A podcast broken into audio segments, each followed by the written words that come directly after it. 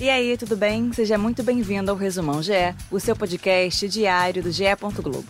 Hoje é sexta-feira, 4 de novembro de 2022.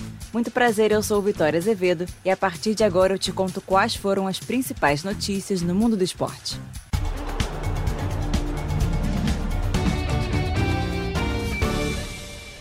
Nesta quinta, a bola rolou no primeiro jogo da 38ª e última rodada da Série B.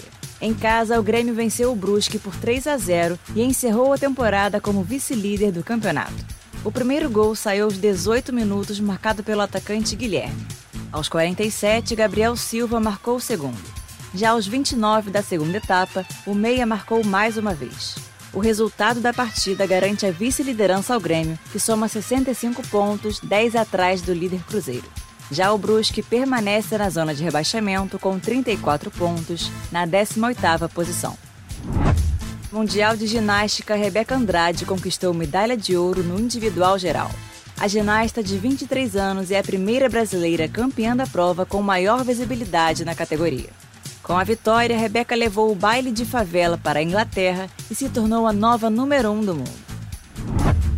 Foi aberto um inquérito para investigar Ângela Machado, diretora de responsabilidade social do Flamengo, que fez um post de cunho xenofóbico após a eleição de Luiz Inácio Lula da Silva.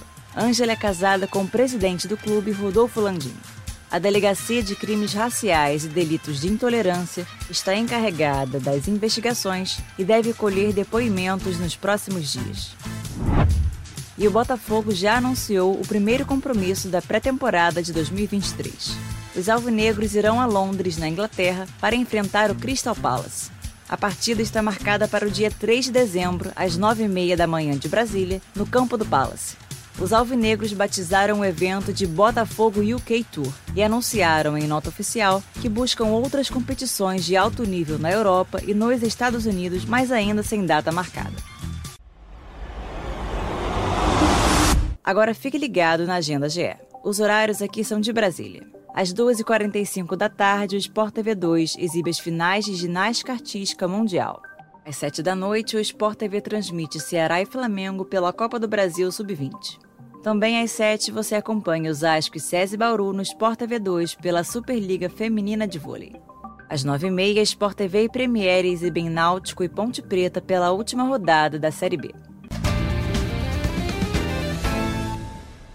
Você já ouviu os novos podcasts do GE? O Partiu Qatar traz histórias, curiosidades e o caminho de cada seleção rumo à Copa do Mundo. Toda quarta e sexta é uma seleção diferente, como num álbum de figurinhas, até completar as 32. E o É Campeão mostra a trajetória do título de grandes clubes brasileiros que fazem aniversário redondo neste ano de 2022. Os dois primeiros episódios já estão no ar e contam na voz de Luiz Roberto e com relatos de quem participou da campanha os títulos de Brasileiro de 92 do Flamengo e da Copa do Brasil de 97 do Grêmio. Esses e mais de 40 podcasts estão em ge.globo/podcasts, no Globoplay e nas principais plataformas de áudio. Eu sou Vitória Azevedo e me despeço por aqui. Voltamos neste sábado. Um abraço e tchau, tchau!